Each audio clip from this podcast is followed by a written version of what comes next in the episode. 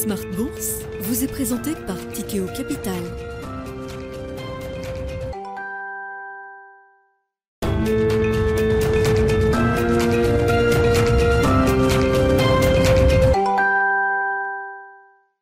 C'est reparti pour Smart Bourse, votre double dose quotidienne de marché en direct sur Bismart. Chaque jour à la mi-journée, 12h30, 13h. Et en fin d'après-midi, la grande édition pendant une heure à partir de 17h en direct, rediffusée à 20h sur Bismart TV. Émission que vous retrouvez chaque jour en replay sur bismart.fr et en podcast sur l'ensemble de vos plateformes. Au sommaire de cette édition ce soir, une consolidation laborieuse pour des euh, marchés, des marchés actions européens notamment, qui ont progressé de plus de 20% par rapport à leur point bas du 29 septembre 2022. Consolidation laborieuse au point que c'est une nouvelle séance de hausse pour les actions européennes pour euh, redémarrer cette, euh, cette semaine avec un CAC 40 qui se maintient au-delà des 7000 points. Vous aurez le détail de cette séance euh, avec Alix Nguyen dans quelques instants pour Tendance, mon ami. Séance donc de progression à nouveau pour les indices actions européens, soutenue par Wall Street également, qui poursuit son rebond en avant avec un Nasdaq qui gagne 1,5% euh, actuellement. Notez que tout au long de la semaine, une grande partie des euh, places financières asiatiques resteront fermées. Les places chinoises notamment seront fermées sur l'ensemble de la semaine. Hong Kong sera fermé euh, demain et après-demain encore pour rouvrir simplement jeudi matin à l'occasion de cette semaine du Nouvel An lunaire en Asie. Semaine qui sera marquée par différentes statistiques macroéconomiques et notamment la publication de la première estimation du PIB américain pour le quatrième trimestre ce jeudi à 14h30 avec un consensus entre 2,5 et 3 de croissance trimestrielle annualisée aux États-Unis pour le dernier trimestre 2022. Et puis bien sûr, la poursuite et la montée en puissance de la euh, séquence de publication des euh, résultats du quatrième trimestre et donc des résultats annuels pour les grands groupes mondiaux. Euh, pas mal de sociétés technologiques, mais plutôt de hard tech, qui vont publier leurs résultats cette semaine dans le secteur des semi-conducteurs. On aura néanmoins les publications de Microsoft ou encore de Tesla, hein, parmi les blue chip technologiques américaines. Et puis le coup d'envoi sur le CAC 40 sera donné par LVMH qui publiera ses comptes annuels jeudi après la clôture des marchés européens. Voilà pour le programme de la semaine. Discussion à suivre avec nos invités de Planète Marché et dans le dernier quart d'heure, comme chaque lundi, notre quart d'heure américain avec Pierre-Yves Dugas, notre correspondant américain que nous retrouverons en visioconférence pour euh, évoquer notamment la, la nomination d'un nouveau Chief of Staff à la Maison Blanche.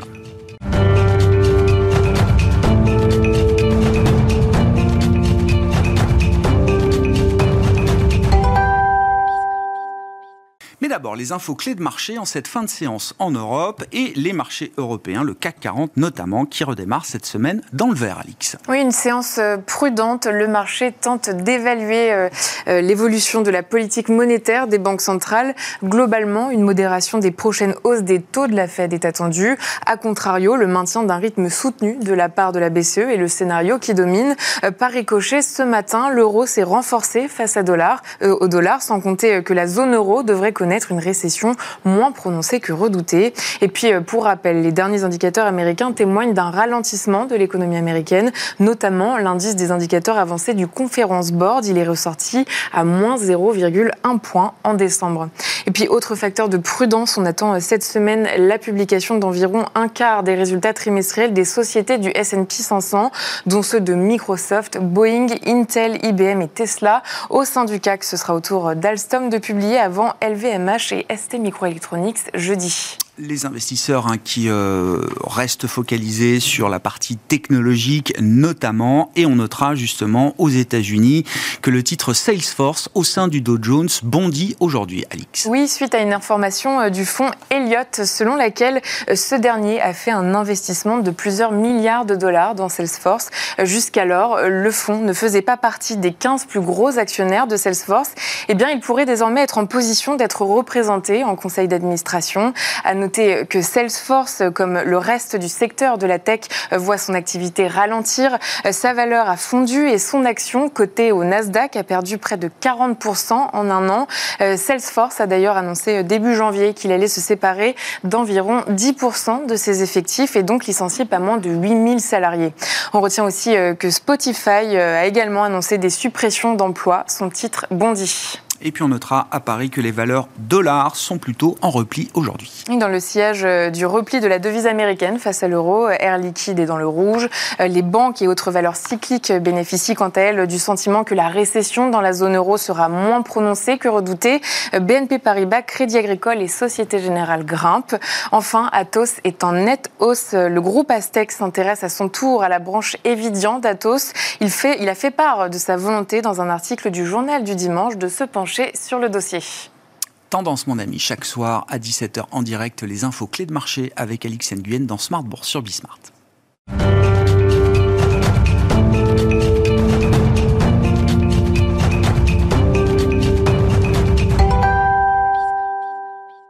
Trois invités avec nous chaque soir pour décrypter les mouvements de la planète marché. Olivier Ringard est avec nous, le directeur des investissements de Neuflis OBC. Bonsoir Olivier. Bonsoir. Merci d'être là. Merci à Pierre Bismuth de nous accompagner également. Bonsoir Pierre. Bonsoir. Vous êtes directeur des gestions de Myria Asset Management et avec nous en plateau également Jean-François Robin. Bonsoir Jean-François.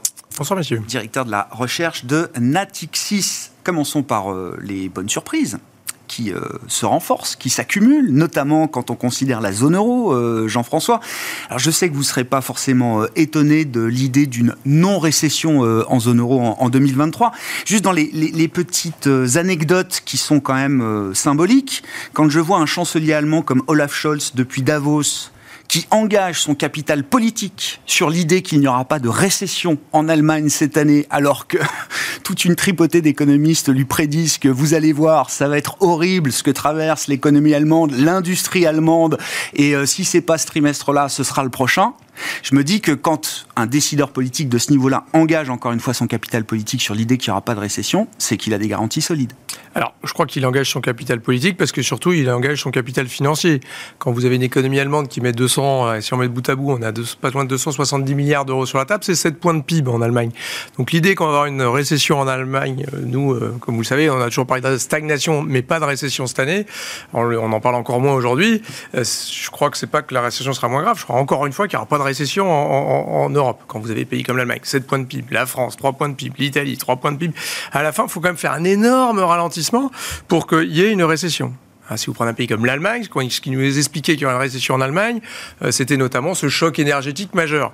Choc énergétique majeur pour les entreprises allemandes, moi je veux bien, mais jusqu'en avril, il y a un gel des prix à 7 et à 13 centimes le mégawattheure. 13 et 7 centimes le mégawattheure pour les particuliers et les entreprises. Où il est le choc énergétique Il n'est pas là. Il y a un choc budgétaire sur les finances publiques allemandes. Certes, l'Allemagne est en train de se franciser, je ne sais pas si c'est un bon terme, mais en, tout cas, ils sont en train de mettre de la politique budgétaire à, foison.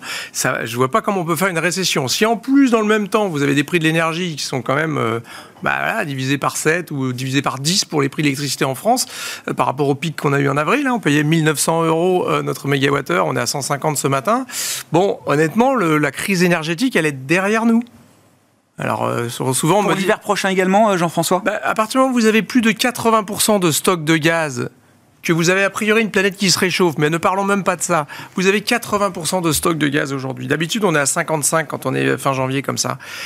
Nous, selon nos analystes, hein, et on a des bons analystes, hein, on a Coq à la recherche, on a été classé numéro 1 mondial sur les prévisions du ah. TTF, donc euh, on se fait plaisir, excusez-moi de ce petit teasing.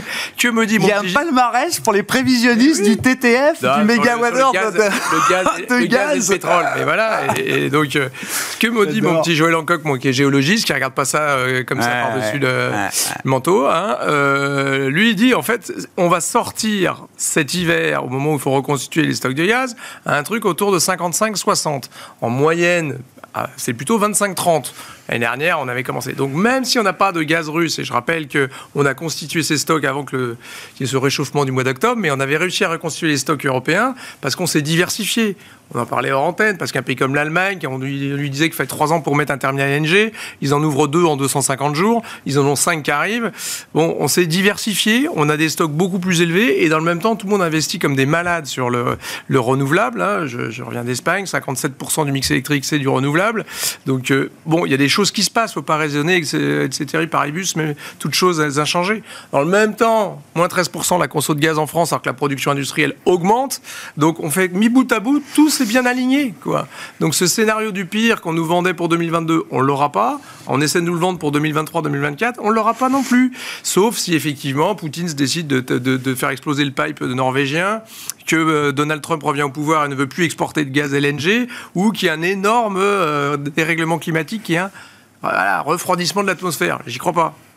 S'il faut parler croissance, du coup, de quel type de croissance on parle pour la zone euro cette bah- année, euh, Jean-François? Bah nous, on est sur 0,7 sur cette année de croissance européenne, avec une croissance allemande très petite, mais pas une récession, avec une croissance très petite en France, mais pas une récession. Donc mis bout à bout, le PIB européen à la fin de 2023 sera supérieur au PIB de la fin 2022. Donc euh, ça laisse sans doute du grain à moudre pour Christine Lagarde et ses camarades de jeu de continuer à monter les taux et donc de faire ralentir l'économie. Mais encore une fois, pour l'instant, de ce qu'on voit, hein, regardons ce qu'on ce qu'on voit depuis décembre, c'est plutôt on révise à la hausse la production industrielle. La, la confiance des industriels allemands, elle remonte évidemment. La Chine est en train de redémarrer comme une malade. Donc vous avez euh, un tiers du PIB mondial qui redémarre à plein. Les Allemands qui exportent là-bas euh, dix fois plus que la France, ils sont heureux. Hein. Qu'est-ce qui pourrait mal se passer, euh, Olivier? Non, mais partant de l'analyse que nous livre Jean-François, est-ce qu'il y a des scénarios de risque quand même sur ce chemin qui paraît euh, idéal peut-être. Ah bah, je voudrais pas casser, casser l'ambiance. Non euh, Dès le début de la. Il ah, faut qu'on ait un marché. Non, mais je, le dis, je, le dis, on a le droit de parler ah. aussi de quelques risques et de mauvaises nouvelles. Je sais que l'ambiance euh, paraît optimale aujourd'hui pour les marchés, pour les investisseurs. On a le droit quand même d'évoquer des scénarios de risque. Non, mais c'est vrai, quand on regarde, quand on regarde l'économie européenne, on avait trois facteurs qui conduisaient à être, on va dire, négatifs à très négatifs. Ceux qui étaient très négatifs pariaient sur la rupture d'approvisionnement euh, en énergie, qui aurait des conséquences assez profondes sur le, fonctionnement du système économique européen, d'où euh, d'où des, des, scénarios qui étaient très très négatifs, en particulier sur l'économie euh, allemande. Mais autour de cette anticipation d'une récession, il y avait deux autres facteurs qui étaient intégrés. L'un touchait à l'inflation et au squeeze du pouvoir d'achat des ménages, et l'autre au durcissement monétaire qui progressivement allait produire son impact sur l'économie euh, européenne. Rappelons que généralement les resserrements monétaires n'ont pas d'impact immédiat sur la sphère économique et qu'il est estimé qu'il y a un délai de transmission qui va de trois trimestres jusqu'à cinq euh, trimestres. On retire donc la problématique de l'énergie, on retire donc le scénario du pire et il nous reste les deux autres facteurs, inflation et durcissement monétaire. Par rapport à ces deux, facteurs, on peut considérer qu'on est dans un scénario beaucoup moins noir pour l'économie euh, européenne, pour autant on n'est pas dans un scénario très vert. On serait plutôt dans un scénario de stagnation prolongée pour notre économie euh, euh, européenne, avec ce facteur de risque ultime qui est, qui est, bah, qui est désormais évacué. Ça, c'est la situation européenne. Si on s'intéresse aux États-Unis, les États-Unis, c'est euh, un peu différent, mais on a quand même deux chocs. On a le choc d'inflation qui est quand même extrêmement euh, puissant et le choc de taux qui est très très puissant. Hein. Euh, dans l'histoire économique et financière de ces trois dernières décennies, on ne voit pas de relèvement de cette ampleur et à cette vitesse. Ce double choc, il a deux conséquences. Première conséquence, on squeeze là aussi le pouvoir d'achat des ménages américains, qui pour l'instant a été défendu par un excès d'épargne, qui va disparaître à la, fin du premier semestre 2023, un recours au crédit, qui va forcément ralentir compte tenu du choc de taux que l'on a eu, et enfin par un marché de l'emploi euh, qui est resté jusqu'à présent dynamique et qui soutient, toute chose égale par ailleurs, le moral des ménages américains. Mais là aussi, on a des, on a des indicateurs qui commencent assez sérieusement à se détériorer. Et la mm. question qu'il faut se poser aujourd'hui pour cette année 2023, c'est de savoir si on n'a pas un risque américain plus important que le risque européen et évidemment que le risque chinois, puisqu'on a eu cette réouverture qui, euh, bah, qui redonne un peu d'optimisme, au moins pour cette année 2023. Le, point majeur, effectivement, des effets du choc de taux réel infligé aux économies et notamment à l'économie américaine, oui, effectivement, il ne faut pas passer à côté de ce point-là, parce que le plein effet de ce, ce choc de taux, de ce choc monétaire, on va le voir dans les mois à venir. C'est pas parce que pour l'instant l'économie a bien tenu que le risque de craquement est complètement évacué de ce point de vue-là. Oui, tout à fait. Tout à fait. Et ce, que l'on, ce que l'on considère pour l'économie américaine, pour laquelle on a une anticipation de récession, c'est que le, pour l'instant, cette récession ne s'est pas matérialisée grâce à cet excès d'épargne, grâce au recours du crédit par euh, les agents euh, économiques, mais cet excès d'épargne se dissipant, les conditions financières s'étant fortement euh, fortement durci, le pouvoir d'achat des ménages américains restant sous pression. Hein. Rappelons que le revenu disponible réel des ménages américains, il est aujourd'hui autour de moins 5%. Généralement, quand on est en territoire négatif, on a une récession de la consommation américaine, bah, plaide pour un scénario plutôt récessif pour notre économie américaine au cours de ces deux, trois prochains trimestres. Pierre vos commentaires et euh, le schéma euh, macro. Alors que suivent les marchés en ce moment? Est-ce que c'est un schéma macro qu'on peut extrapoler sur le reste de, l'année?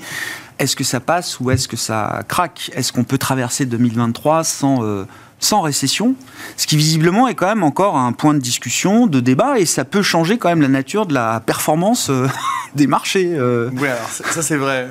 mais en tout cas, je voudrais qu'on revienne à ce qui s'est passé il y a un mois, un mois et demi. En fait, où effectivement tout le monde était noir, mais pour, des raisons, euh, légitimes. légitimes.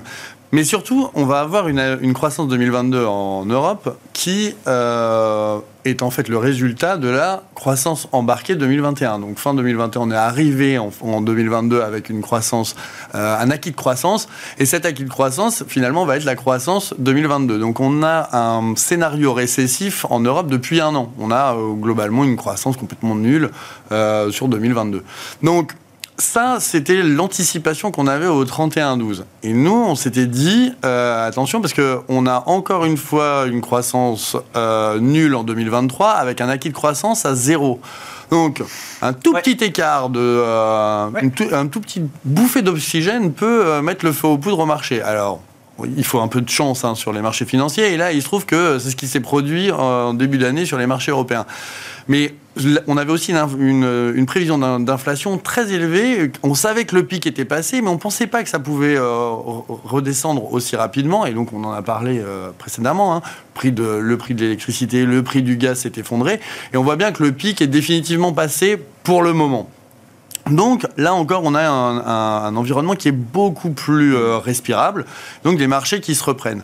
Là où c'est intéressant, c'est qu'on a vraiment euh, deux, manières de voir qui s'affrontent. Il y a les actions qui sont plutôt euh, optimistes et les taux où on a une courbe, alors des courbes de taux un peu cassées en Europe parce qu'on ne sait pas bien si elles sont, euh, elles, sont inversées ou pas, mais en tout cas c'est plutôt plat, donc ça plaide pour quand même une croissance zéro euh, et euh, une influence très forte de la, de la Banque Centrale Européenne.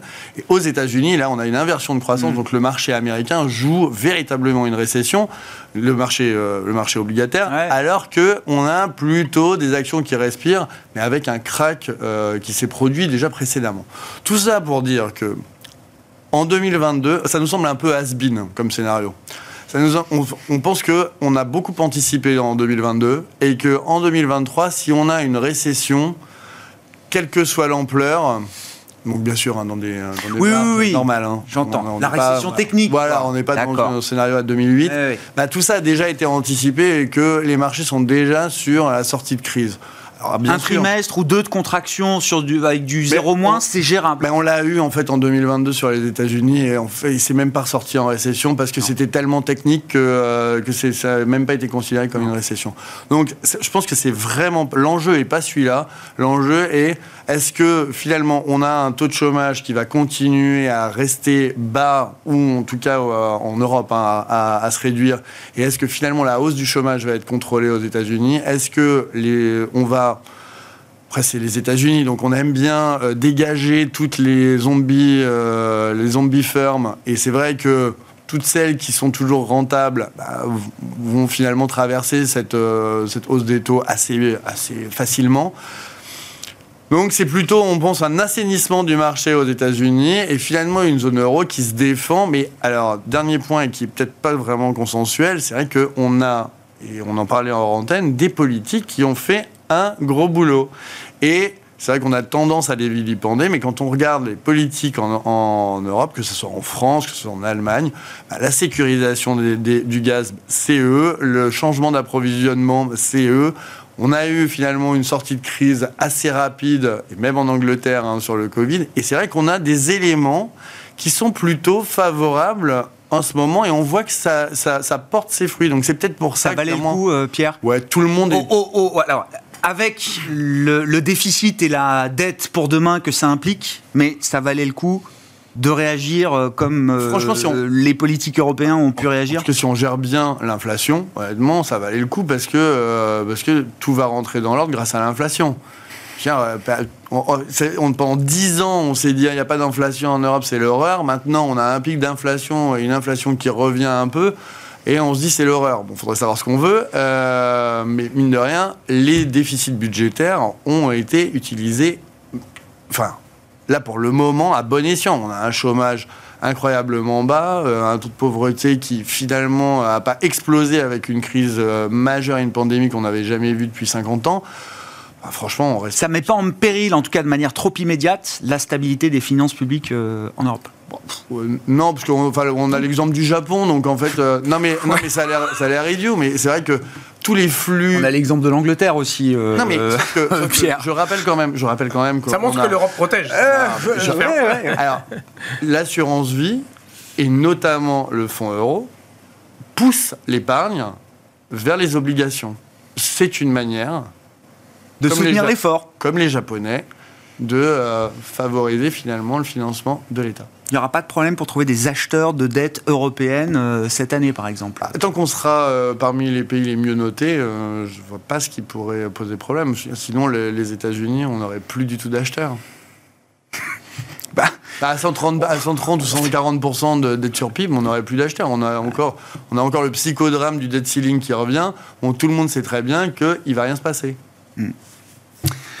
Un des euh, éléments nouveaux quand même dans le paysage euh, global macro, c'est la réouverture de la Chine, euh, Jean-François. Et vous en êtes un témoin, euh, j'allais dire... euh, Oculaire. Oculaire, puisque vous revenez de Chine, euh, Jean-François. C'était votre quoi, premier voyage depuis Ah, trois ans, trois euh, ans en, Chine, Asie, oui, certainement. c'est ça Oui, oui, je- je- mes, équipes étaient contentes, mais Bah, c'est fini. et- comment ça se passe là-bas? On a bien envie de savoir. Et puis, comment est-ce qu'on peut extrapoler effectivement la réouverture sanitaire sur la dynamique économique chinoise et globale pour l'Europe et les États-Unis peut-être? Bah, je crois que ça fait partie, pour faire le lien avec ce qui vient d'être dit, hein, ça fait un peu partie, d'ailleurs, euh, la Chine, hein, ça, la dette, sur, la dette totale chinoise, hein, c'est, trois fois le PIB. Donc en fait, euh, je crois que ce qui explique qu'il n'y ait pas de crise... Privé et public? Euh, privé public, ouais. Donc on s'est retrouvé avec un pays qui est finalement très euh, très occidental dans ce sens, au moins dans ce sens-là. Euh, mais c'est c'est juste pour rebondir, c'est-à-dire que je pense qu'on n'a pas de crise de la dette souveraine à part ici ou là, effectivement, Mm. quand vous faites défaut en Argentine ou que vous êtes la Grande-Bretagne et, et vous êtes tout seul dans votre coin. Mais on n'a pas de dette, de crise de la dette parce que tout le monde le fait. Et donc en fait, euh, il y a de, le- la relative value fait qu'il y a personne qui est, on peut pas stigmatiser qui que ce soit. Enfin, il y a six mois, quand même, la BCE était obligée de nous sortir en urgence un instrument qui euh, n'a jamais été utilisé jusqu'à présent, parce que c'était quand même le risque majeur pour beaucoup d'investisseurs. Oui, mais Euh, encore une fois, l'Europe protège, puisque on voit bien que l'Italie est rentrée dans le rang parce qu'elle a 190 milliards à toucher si jamais elle reste dans les clous. Donc elle reste dans les clous. Elle, enlève voilà le- tout, tout ce qui faisait un petit peu de problème et elle reste très très pro-européenne dans son dans son agenda, alors qu'on avait peur du Italie exit. Encore une fois, on a encore joué ça quoi. Donc je, ferme un petit peu la, parenthèse. Ce qui est intéressant et là aussi je fais le lien avec ce qui est dit avant, c'est que je crois que la Chine redémarre beaucoup plus fort. Hein. On était les plus élevés du consensus à 5,5. Euh, le risque pour notre 5,5 de croissance cette année, c'est que ce soit 7. Hein. C'est pas que ce soit 4 ou 2. Hein. Donc euh, la Banque Ah, mondiale à 4, la FMI à 4,5. Je pense qu'ils sont complètement hors des clous. Et que s'ils devaient refaire leur calcul aujourd'hui, ils feraient un peu différemment. Et alors, c'est une croissance qui est tirée par quoi euh, Mais là où c'est une très bonne nouvelle, c'est que c'est une croissance qui va être une croissance assez domestique finalement. Et donc ces idées-là que la Chine qui démarre, ça va faire remonter les prix du pétrole, du gaz et revenir à faire de l'inflation, etc. Nous, on n'y croit pas trop. Un, parce que c'est surtout une croissance domestique. hein. Moi, mes économistes, ils n'ont pas vu leur famille depuis trois ans. euh, et ben ils vont, en- ils vont, ils passent dans le pays, ils voient la famille, ils les emmènent tous dans des bons restos, ils prennent une voire deux semaines de vacances là cette semaine, la semaine prochaine. Des trucs qu'ils n'ont pas fait depuis trois ans. Je dis pas que c'est le retour des années 30 en Chine et du revenge consumption, parce que les années 30 en Chine c'était pas joyeux. Mais euh, en tout cas, on a un peu de ça, de la consommation domestique, etc. Et donc ça, ça veut dire quoi? C'est que un, ça va moins tirer les prix de l'énergie par rapport à un plan d'infrastructure qui était prévu là en 2022-2023. Bon, ils vont moins avoir besoin de faire ça. Ils vont moins avoir besoin d'ailleurs de baisser leurs taux d'intérêt aussi. Donc c'est un truc assez auto-entretenu. Et en plus, je crois que vraiment, si la Chine doit acheter du pétrole et du gaz, je pense pas que ce sera du LNG américain. Je pense qu'elle va continuer à profiter de son avantage, euh, son levier qu'elle a sur Vladimir Poutine et continuer à acheter du pétrole et du gaz. Être très discounté. Donc on ne sera Euh, pas forcément en 7% de rabais. concurrence avec non, la Chine sur l'achat de non, matières premières, en tout cas euh, Alors, énergétiques, euh, pétrole alors, et gaz. euh, Pour revenir à des choses un petit peu plus négatives quand même, ou positives, c'est-à-dire que la Chine qui fait 5-6% de croissance, Hong Kong, là où j'étais, on attend 70 millions de touristes chinois cette année seulement. Un pays comme la Thaïlande, c'est 16% de son PIB le tourisme, c'est 80% c'est le tourisme chinois. Bon, bah, Hong Kong, ça va faire 10, 12, 15% de croissance. Singapour, Taïwan, Thaïlande, ça va faire du double digit. Vous avez sans doute un tiers du PIB mondial qui va redémarrer pleine balle. Hein, le 3 5e, peut-être euh, plus que ça, de la croissance mondiale, ça va être en Asie cette année. Et donc évidemment, les Chinois, eux, ils sont un peu, euh, profitent de leur un peu mainmise, de leur, leur levier qu'ils ont sur la, Russie. Mais un pays comme la Corée du Sud, euh, la Thaïlande, eux, ils vont peut-être choper du LNG américain ou aller de nouveau se tourner vers l'Australie. Donc il y aura de la compétition sur des métaux, sur des choses qu'il n'y avait pas quand ils étaient au fond du trou. Encore une fois, il faut quand même se rappeler qu'en 2022, la Chine fait moins de croissance que l'Europe. Hein, que le taux de chômage chez les jeunes en France est inférieur à la Chine. Donc on a eu des trucs comme complètement euh, euh, délirants, euh, mais qui donnent une idée du trou dans lequel était la Chine et qui explique sans doute ce revirement. Pourquoi nous on est très positif Je ne vais pas être trop long là-dessus, mais c'est que en fait finalement nous on avait un petit peu peur qu'il y ait cette espèce de très très fort rebond avec des effets de base de dingue, parce qu'il y avait une croissance 3% officielle qui était sans doute plus proche de 2, qui va passer à 5, donc des effets de base très très très très forts, hein. un tout petit peu plus de conso d'investissement, le PIB il, il, explose à la hausse. Et mais on avait un petit peu peur de, la peur des ménages, d'aller au resto, de sortir de chez eux, etc. quand on regarde nos indicateurs de mobilité, on a un indicateur euh, qui est sur Bloomberg ou de... Ça voyage, ça bouge. Ça voyage. Les, les, demandes de réservation, elles sont en hausse de 192%. Donc les jeunes veulent voyager dans la Chine et hors de Chine. Je sais pas, il y avait un officiel chinois des services de santé, il y a peut-être déjà eu un milliard de personnes contaminées en Chine. Bah voilà, c'est ce que j'allais dire, c'est que pourquoi les gens finalement n'ont pas peur? C'est que moi, donc quand je parle avec euh, tous les gens à qui j'ai parlé, euh, le, beau-frère, le frère, tout le monde l'a eu. voilà, donc euh, il y a une immunité collective record qui est en train de se faire. On parle de 100% de la population de Pékin. Donc il y a probablement 80% de la population chinoise, ça voilà un chiffre auquel je crois assez. les 60 000 morts, malheureusement, je pense que c'est 10 fois plus, mais, mais, mais on, est, on est quand même sur un truc qui fait que la Chine peut se rouvrir pour de bon. Et la Chine qui redémarre à 5-6% de croissance, euh, la croissance mondiale, les Allemands, la Corée du Sud, euh, ça va bien se passer. Hein. C'est une vraie bonne nouvelle, euh, Olivier ouais. Non, non, mais net, net, effectivement, le débat était, ok, c'est un peu plus de croissance, mais c'est aussi le risque que ça entretienne encore des pressions inflationnistes y compris pour nous. Hein. Non, non, moi je rejoins l'analyse qui a été faite, hein, euh, qui est euh, celle où effectivement ça soutient la consommation euh, interne et on a, une, on a une reprise qui est plus forte que prévu avec l'excès d'épargne qui se déverse dans l'économie chinoise et, et, aux alentours. Le, le, le point d'attention, il sera pour plus tard, c'est-à-dire le temps que va durer cette reprise économique chinoise, puisqu'on a quand même une économie chinoise qui a des problématiques structurelles qui sont assez ah bah. profondes. Donc, on en a bien reparlé avec le bilan démographique 2022, euh, effectivement. Par exemple, l'excès d'endettement avec la dette, la dette, des entreprises sur PIB qui est à 220%. Donc on, a des problématiques structurelles, mais profitons de la bonne nouvelle pour 2023 avec une économie chinoise qui effectivement euh, devrait surperformer. Devrait surperformer même les attentes, tout simplement. Et, ça se retrouve dans la construction d'une allocation, d'une stratégie d'investissement pour 2023. Euh, On va en venir évidemment à la logique de marché, mais ça doit se retrouver, cette dynamique asiatique, même cette désynchronisation euh, qu'on peut imaginer entre l'Asie et les États-Unis peut-être. Je pense que sur la problématique de l'allocation d'actifs, par rapport au risque global du portefeuille, la question c'est euh, le rapport de force entre cette reprise économique chinoise et la récession américaine, si vous croyez au scénario de récession américaine. Donc ça, c'est vraiment la, réflexion au niveau de l'allocation d'actifs global.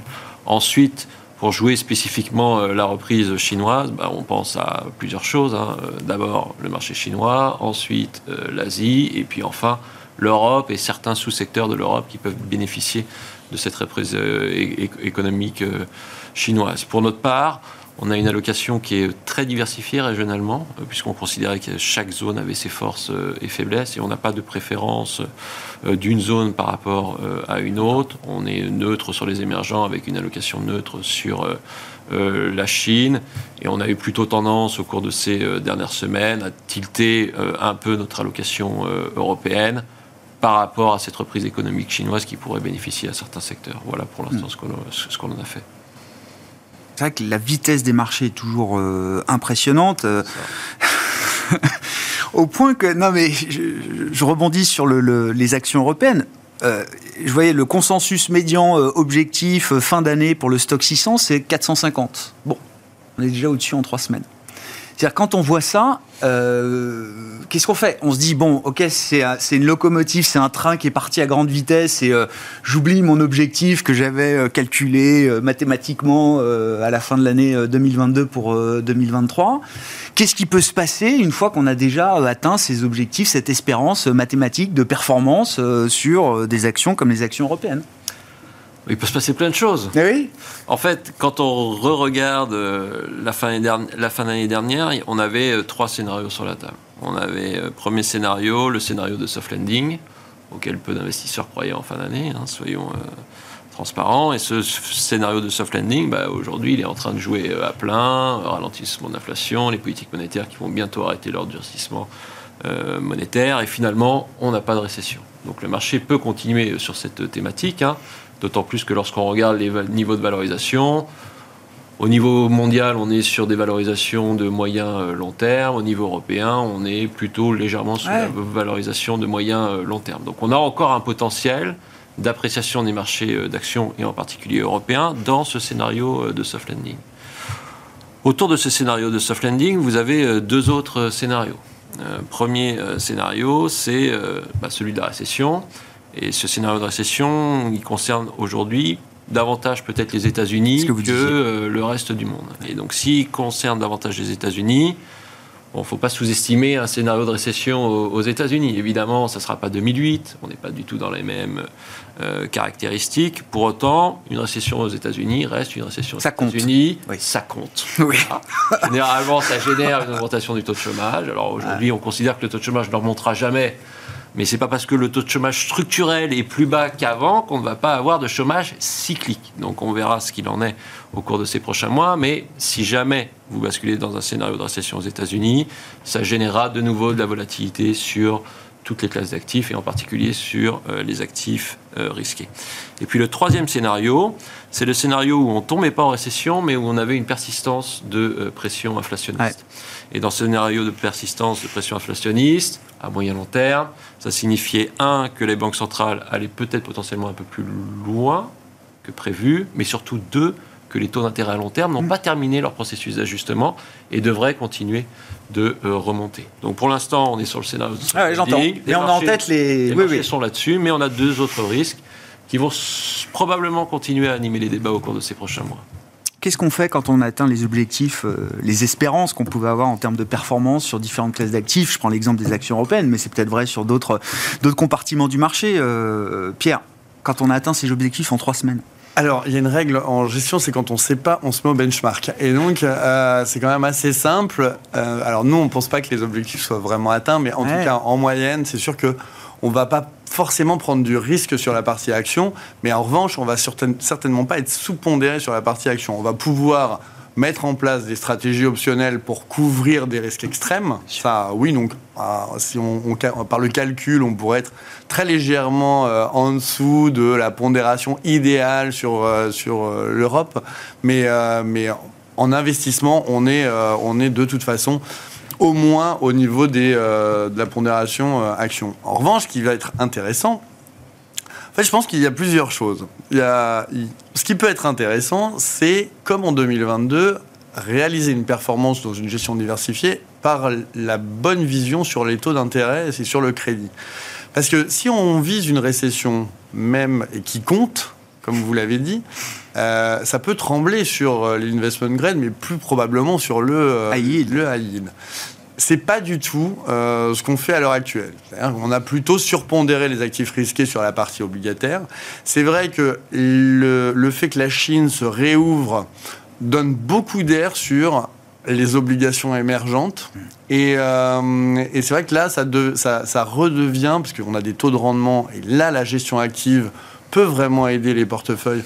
On a des taux de, rendement très élevés, hein, vraiment mm. entre 11 euh, ou euh, voire même plus de 20 sur certains portefeuilles.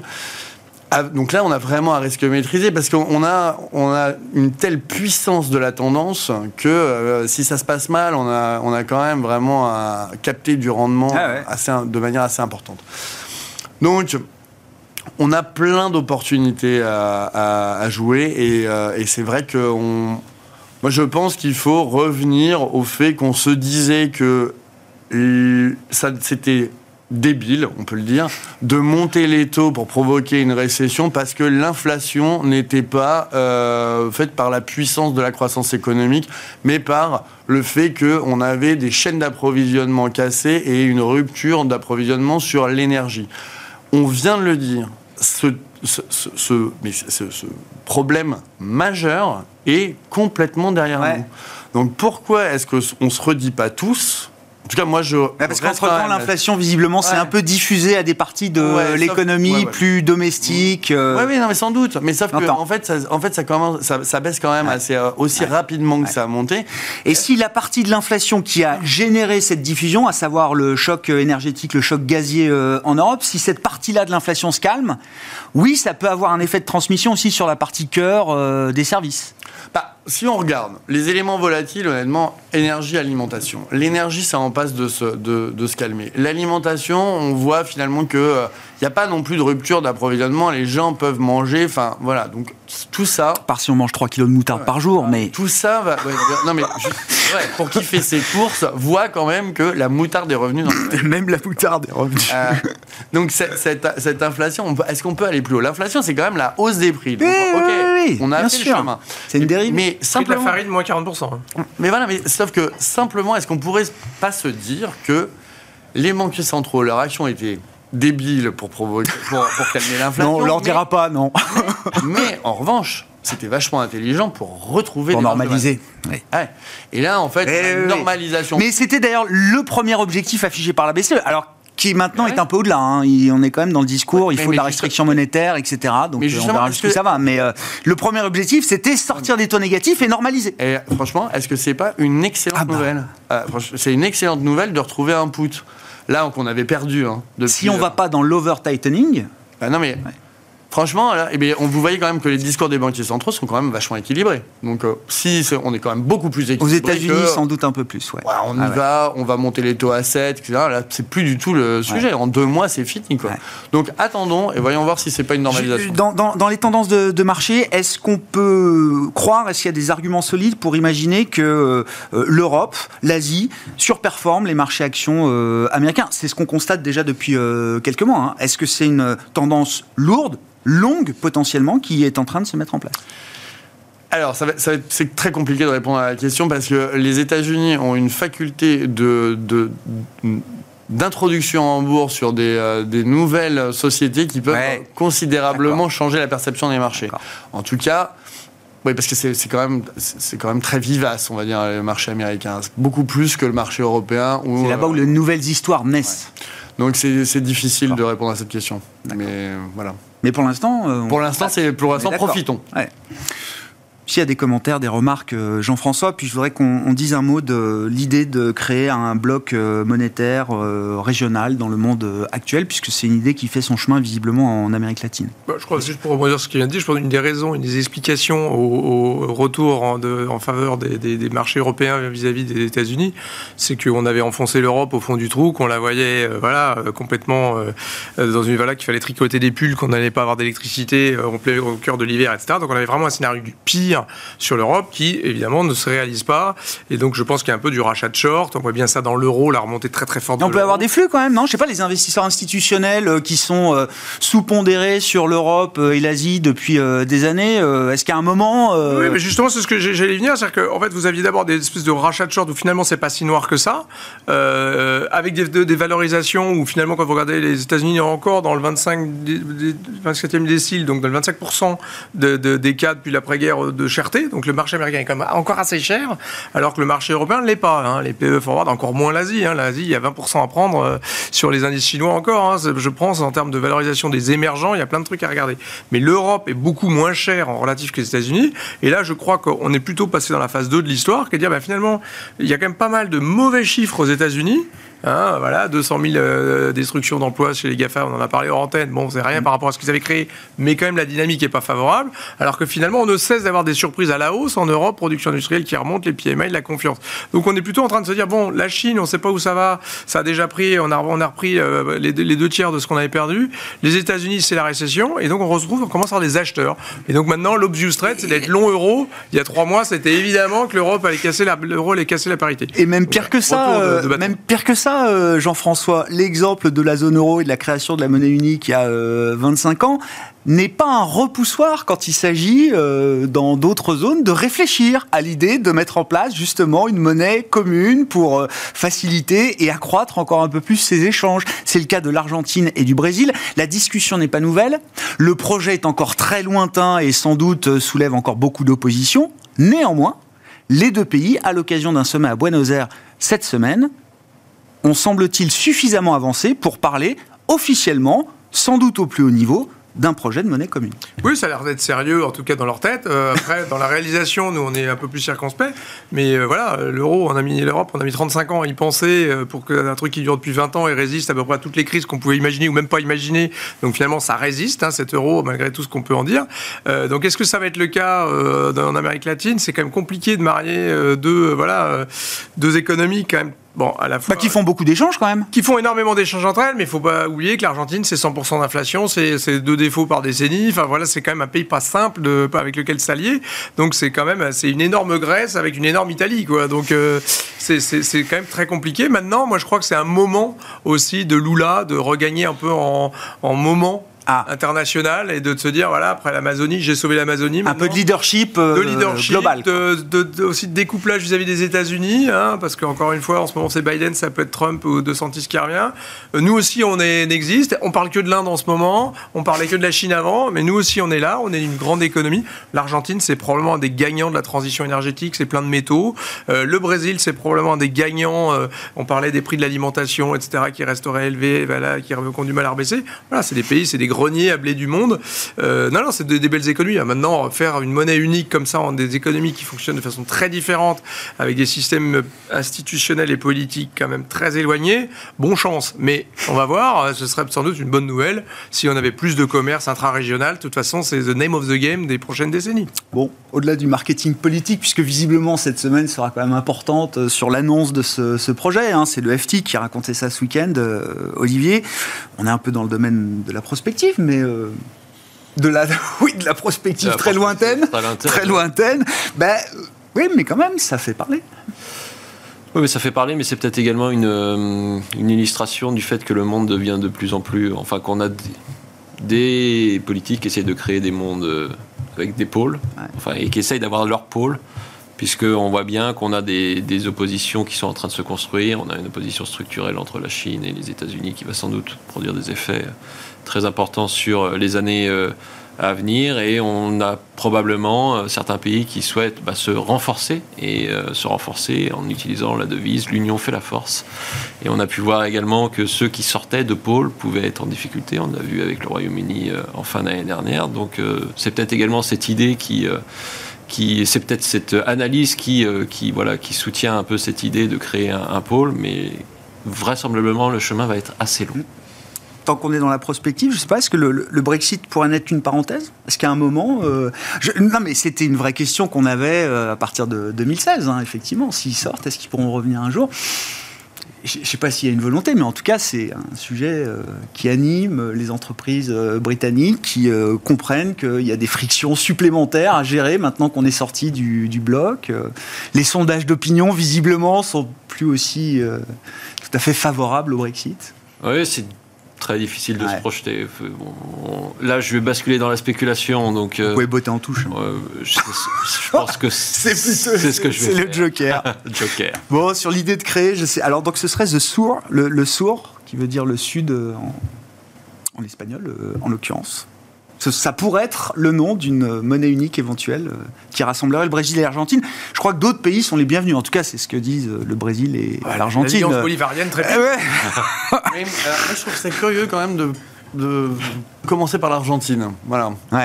même si on les aime beaucoup, hein, c'est pas la question, mais c'est vrai que les dynamiques macroéconomiques sont quand même vraiment différentes. Donc, on a vu déjà dans les crises de la zone euro hmm. que on avait des spreads euh, qui pouvaient euh, se tendre très très fortement. Et il faut quand même une communauté en fait d'une vision de, euh, des comptes publics assez uniforme pour gérer une monnaie unique. oui, ça peut pas être un projet abouti s'il n'y a pas cette convergence politique, cette stabilité politique.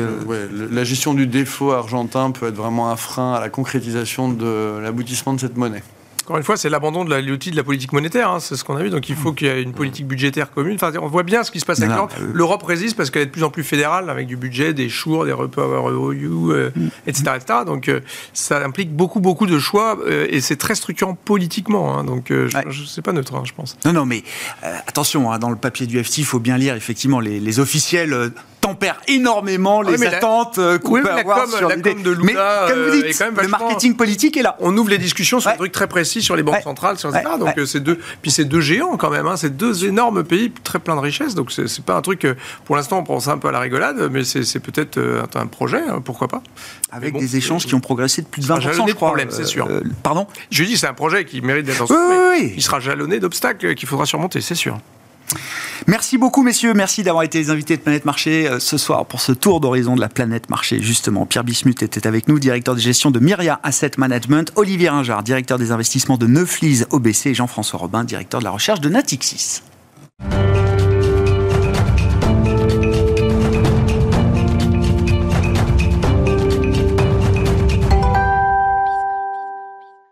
Le dernier quart d'heure de Smart Bourse, chaque lundi, nous amène aux États-Unis pour retrouver notre correspondant américain, Pierre-Yves Dugas, pour ce quart d'heure américain qui euh, nous permet d'entamer la semaine. Bonjour camarades, bonjour euh, Pierre-Yves.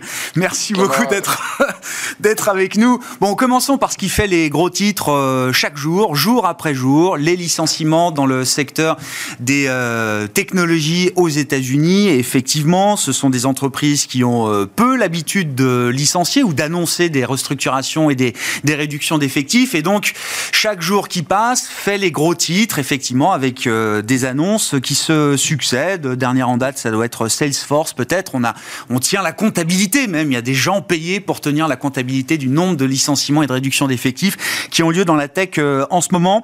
Euh, est-ce que c'est la simple correction de, de quelques excès du passé spécifiques à ce secteur ou est-ce qu'il faut y voir un indicateur avancé plus négatif pour l'ensemble de l'économie américaine, euh, Pierre-Yves Mon impression, c'est que c'est d'abord un rattrapage assez logique d'excès qui ont été commis en particulier durant la période de la pandémie.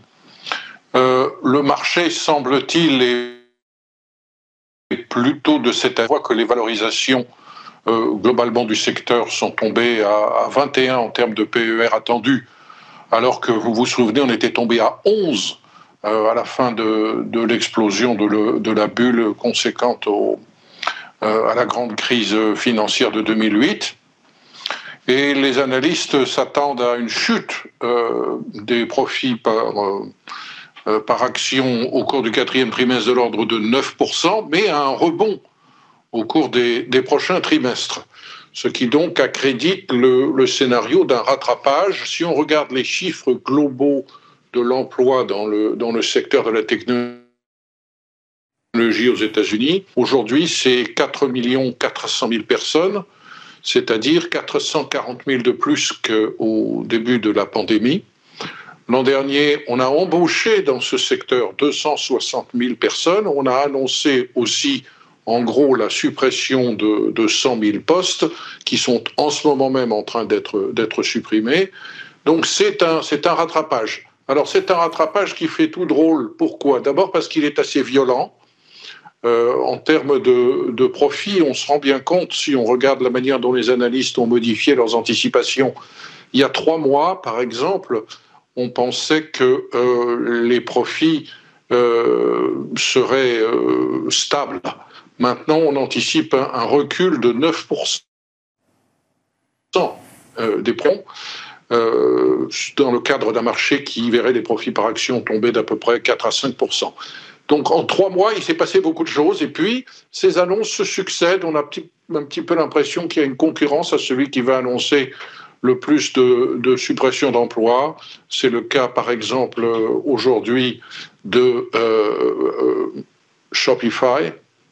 Euh, c'est quelque chose qui fait mal à une jeune génération d'ingénieurs qui n'a pas l'habitude de cela parce qu'ils n'étaient pas au début du siècle, et ils ne se souviennent pas de la suppression sur l'ensemble de l'industrie de 5% des effectifs au moment de l'éclatement de la bulle de 2001.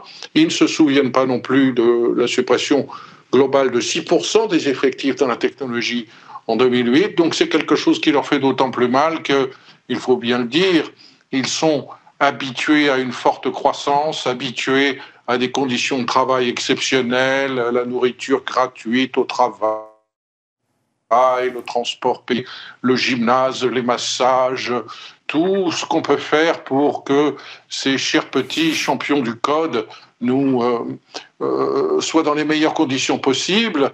Et puis, quand la pandémie arrive, ils refusent d'aller travailler au bureau et on ne sait plus comment leur demander assez gentiment de bien vouloir avoir l'extrême obligeance de revenir travailler. Donc, toute cette génération dorée, un petit peu, je suis délibérément critique, euh, euh, se réveille en sursaut et euh, ça n'est pas agréable. et puis, il y a dans certains cas très précis, Twitter et la caricature avec 50% de, de, suppression d'emplois. 10%, oui, 10 à 13%. Salesforce, ça fait des ordres, Salesforce. 10% de suppression des effectifs, ça fait tellement des ordres qu'on a des, des activistes investisseurs qui sont en train de se pencher sur la question et qui se demandent si M. Benioff est en train de gérer son empire correctement. Oui, mais vous l'avez très bien dit, euh, Pierre-Yves.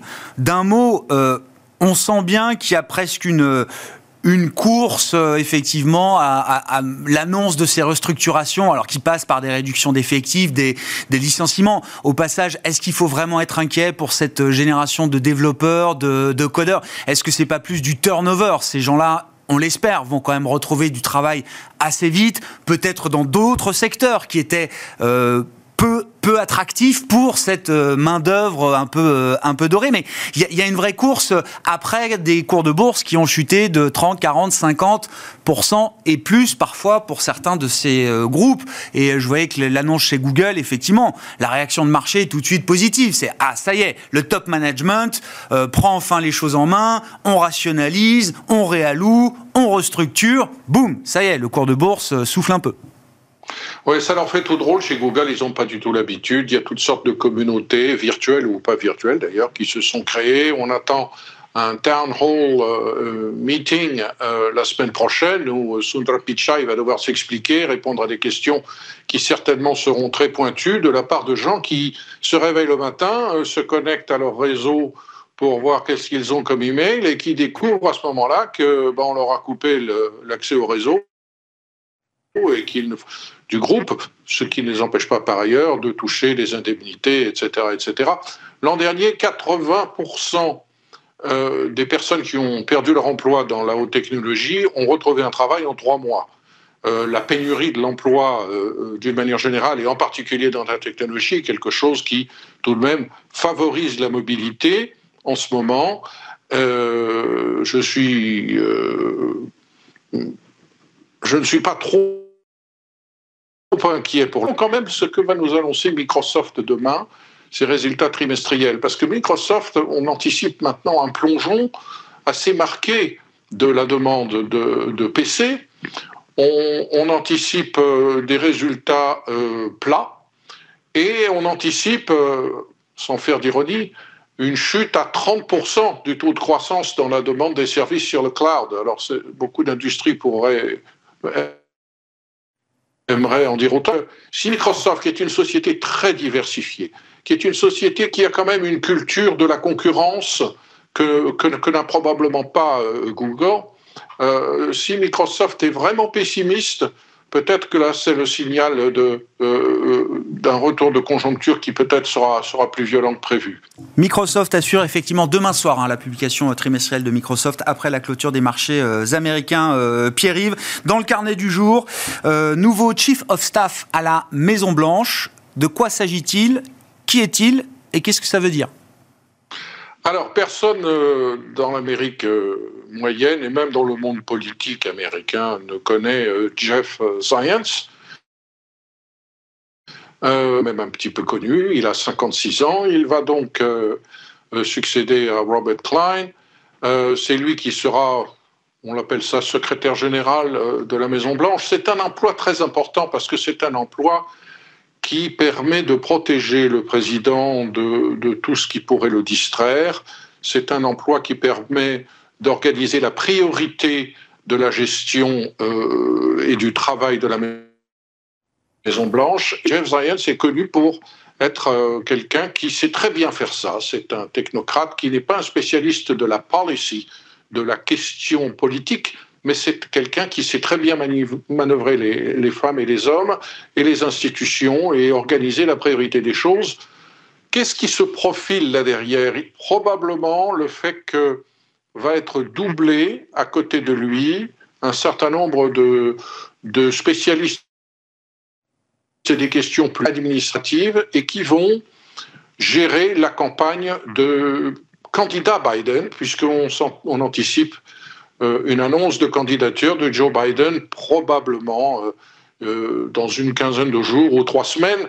Peut-être d'ailleurs que cette annonce serait déjà intervenue si le scandale de la découverte de documents ultra secrets cachés depuis des années dans des tiroirs de la résidence du président Biden ou, de, certains de ses bureaux dans le Delaware, si ce scandale n'avait pas éclaté, il est possible que Joe Biden se soit déjà déclaré. Mais il est normal, il est, il est dans la tendance historique que euh, à la mi-mandat, le euh, chief of staff de la Maison Blanche soit changé et que ce changement s'opère selon des critères qui euh, sont conformes à un réalignement des priorités à la fois législative, il ne va pas se passer grand-chose sur le plan législatif à Washington.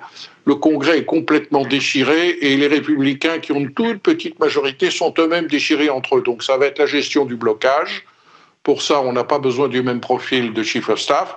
En revanche, il va falloir quelqu'un qui protège le président des difficultés qui peuvent se présenter et un autre groupe de personnes qui, à côté, vont organiser la campagne du président. Mais donc, en 30 secondes, Pierre, oui, c'est acquis. Euh, Joe Biden va annoncer sa candidature à sa réélection.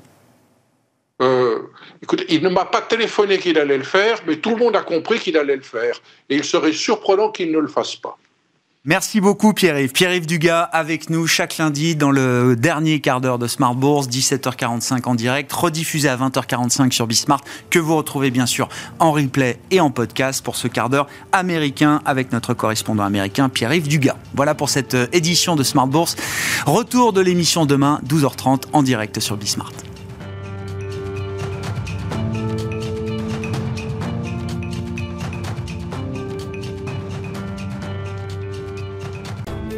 Smart Bourse vous a été présenté par Tikeo Capital.